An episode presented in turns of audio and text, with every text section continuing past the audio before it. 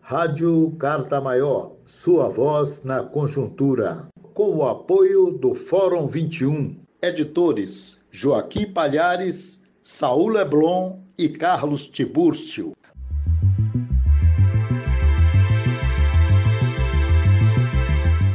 Em Santiago de Chile, Tevni Pino Saavedra. Vamos ouvir.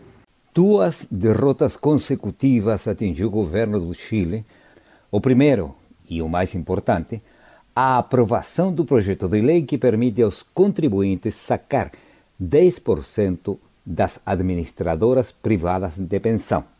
E o segundo, a rejeição do veto presidencial para um projeto que permitiria cortar os serviços elementares da população, ou seja, as contas impagas causadas pelo desemprego de eletricidade, água, gás, internet, entre outras.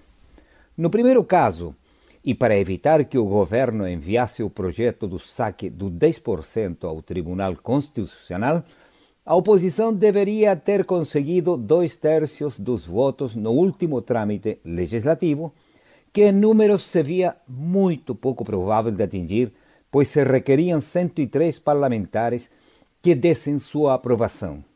Obtiveram 116. Mágica? Não. 32 deputados de governo deram as costas a Sebastião Pinheira e votaram a favor do projeto. Com esses números, fica de fora a intervenção do Tribunal Constitucional, o bicho papão desta democracia, entre aspas, claro, pois a maioria dos seus membros, sabe-se, são politicamente conservadores, quando não declaradamente aderentes ao atual governo de Pinheira. Contudo, alguém poderia pensar, e com razão, como é que deputados da coligação de governo viraram as costas a seu próprio governo? Como foi que mudaram seu voto? A resposta parece ser simples, mas não é. A maioria deles, e também os de oposição, temem não serem reeleitos nas próximas eleições. Deve ter se passado pelas suas cabeças o 86% da população que hoje, classe média incluída, está passando fome por causa do fechamento de suas fontes de trabalho e de seus ingressos por causa da pandemia. E os chilenos, nestes últimos tempos, descobriram a importância da boa memória e mais. Um dos tesouros que, embora escondidos, renasce a cada certo tempo, é o soberano direito a eleger. E passaria nas contas.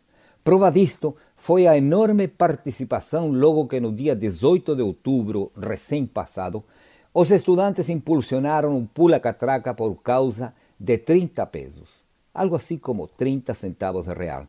E deram início, claro, às maiores manifestações que em Santiago, por exemplo, chegaram a convocar mais de 1 milhão e 200 mil pessoas no centro da cidade, protestando não pelos 30 pesos, sino pelos 30 anos de pseudo-democracia logo que os militares se entregaram o poder.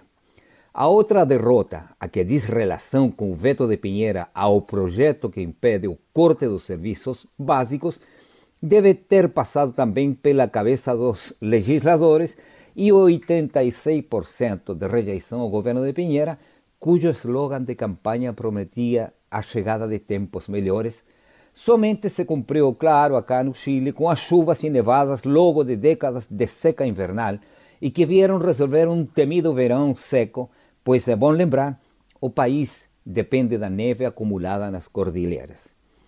Assim, o governo do direitista Pinheira não bastasse a derrota no seu veto ao impedimento do corte dos serviços essenciais, como percebendo que uma nova derrota viesse a atingir o coração da sua gestão, anunciou, logo do resultado no parlamento, que não iria vetar a lei e menos enviá-la ao Tribunal Constitucional e o projeto do saque dos 10% se transforma em lei, o que permitirá aos chilenos sem recurso obter, dependendo dos fundos acumulados, entre mais ou menos o equivalente a R$ 6.765, como mínimo, claro, e 29 mil reais só por uma vez, dinheiro que permitirá, na maioria dos casos, quitar dívidas ou comprar alimentos.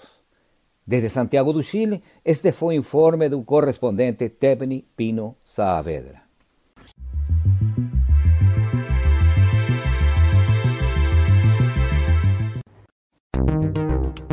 Rádio Carta Maior, sua voz na conjuntura.